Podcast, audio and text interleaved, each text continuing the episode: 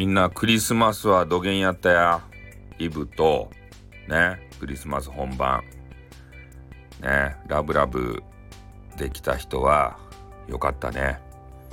でもラブラブできんかった人はね SNS とか見てでみんながきらびやかなねなんかようわからん鳥それでえ寿司それとピッツァねそいそれとお酒ですたい。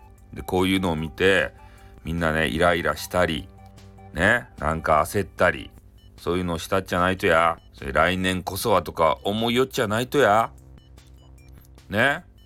揚げなもんはいつでも食べられるじゃないですか。ただねその時期にみんながね、えー、なんか食べるけんね自分も食べんといかんかなみたいな気持ちになってで、まあ、買う人はねなんかオードブルとかそういうのわわけわからんピザとかねあのイオンに行って買うてきてねそれでみんなと同じごとくこう SNS にアップしたりであの一人ぐまあ家族がねおったらいいけど一人暮らしでねあの量は食べきらんばい。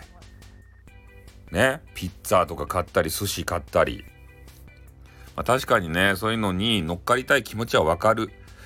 でもねその焦らんでよかばいもこう SNS みたいなやつができたけんがねみんな焦るようになったんすよ。焦らんでも、で、きちんとね、働いて、外に出てね、なんかしよったら、あの、女子はね、こう見つかるけん。まあ、女子っていうかパートナーはね、女性の方も、あの、イケメンが見つかるけん。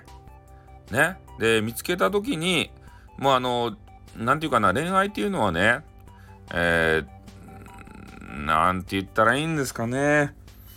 えー、考えてするもんじゃないんですよ。脳がね、勝手に好きになるけん、その人は。ね。そうなったらアタックしたくなるけん。もうおのずとね。そ、それですればいいと。だ朝焦ってもしゃん中ですたい。で、恋愛したかねって言って頭で考えてしよるうちはね、ダメなんですよ。いつの間にかしとる。いつの間にか恋に落ちとる。それが恋愛なんですね。それが愛なんですよ。うん。だけどそこまでね、待たんといかん。いつ来るかわからんばい、それは。ね、こう人類が何人おるか知らんばってんね。その中で奇跡的に巡り合うっちゃけん。おう。それが明日かもしれんし、ね、1年後かもしれんし、10年後かもしれん。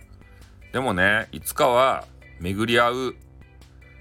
ね。で、巡り合うためには、あの脳みそをね、一応そそっちの方にシフトさせとかんといかん。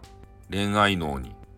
全く恋愛をね、シャットアウトしますよ脳にしとったら、ねそそういうのにあの近づいていかんけん仕事ばっかりしたりとかさやっぱ恋愛脳に近づくっていうことはえその恋愛するための無駄なことをするっていうことなんですよ。ね仕事終わってそのまま家に帰るんじゃなくてねちょっと喫茶店に寄りましょうかねとカフェカフェか今は。スタバにちょっと寄っていくかねみたいなその無駄なことをねするんですよ。本屋に寄ろうかねとかさ。そうするとそこでね、出会うチャンスが出てきたりするんですね。うん、だから無駄なことをしなさいと。いうことを俺は強く言いたいね。その恋愛したい人はですよ。したくない人はもうバリバリね、働いて、もう行ったり来たり、会社とね、家と行ったり来たりすりゃいいんですよ。うん。